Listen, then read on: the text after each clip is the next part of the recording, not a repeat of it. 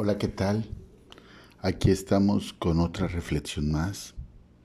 Te recuerdo mi nombre, Andrés Rivera. Hoy nos enfocaremos al versículo 23 del libro de Éxodo capítulo 12 y dice, porque Jehová pasará hiriendo a los egipcios y cuando vea la sangre en el dintel y en los dos postes, pasará Jehová aquella puerta y no dejará entrar al heridor en nuestras casas para herir. Guardaréis esto por estatuto para vosotros y para vuestros hijos para siempre. Y cuando entréis en la tierra que Jehová os dará, como prometió, guardaréis este rito. Amén. Esto sucedió en los tiempos en que el pueblo de Israel iba a ir a adorar y alabar a Jehová y el faraón no lo permitía. El faraón no permitía que el pueblo se despegara de Egipto para ir a alabar a, Jehová. Moisés muchas veces, como líder del pueblo de Israel, lo confrontó. Pasaron varias situaciones antes que llegara a este tipo de situación para que el pueblo fuera liberado. Mas sin embargo había una necedad el corazón del faraón estaba endurecido y no permitía que el pueblo de Israel se moviera. Lo mantenía subyugado, lo mantenía oprimido. En estos tiempos nos encontramos con personas que verdaderamente quieren alabar a Dios, que verdaderamente quieren tener un corazón para Cristo. Sin embargo, a pesar de todas estas situaciones, a pesar de todos estos embrollos que se han dado últimamente, existen personas que sí quieren hacer bien las cosas. Y existe un pueblo que de inicio se dedican a alabar a otros dioses, como también existe ese pueblo que alaba al mismo Dios, aparentemente, pero desde otra perspectiva que no es la correcta. Y ese pueblo muchas veces quiere a través de ciertas situaciones oprimir a aquellos que realmente desean alabar a Dios, honrarlo, bendecirlo. Es más, que quieran transformar su vida a través de Cristo.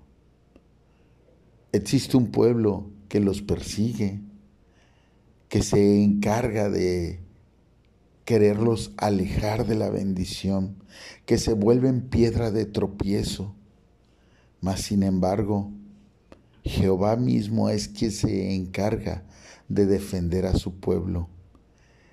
Jehová mismo es quien se encarga de hacer lo que tiene que hacer en contra de aquellos que se levantan para herir, para alejarlos de Dios. Dios no anda buscando un pueblo o un grupo de individuos que hablen de Dios y esto y el otro y, y se dedican a difamar, a mentir, a señalar, a juzgar. Dios anda buscando verdaderamente que nos acerquemos a Cristo correctamente. Y existen personas que lo quieren hacer, que andan en busca de, pero existen personas que también supuestamente están buscando a Dios, pero creen que son la ley de Dios, creen que ellos son Dios, quieren asumir su responsabilidad cuando lo único que Dios nos manda es a bendecir. Quieren levantar falsos testimonios contra otros que andan en busca y ya desde ahí, ya desde ahí están mal. Ya desde ahí no son verdaderamente el pueblo de Dios. Ya son personas que andan en su propia carne. Lo que no saben es que Jehová mismo se encargará de herirlos. Jehová mismo aparta a su pueblo que ya está marcado y señalado.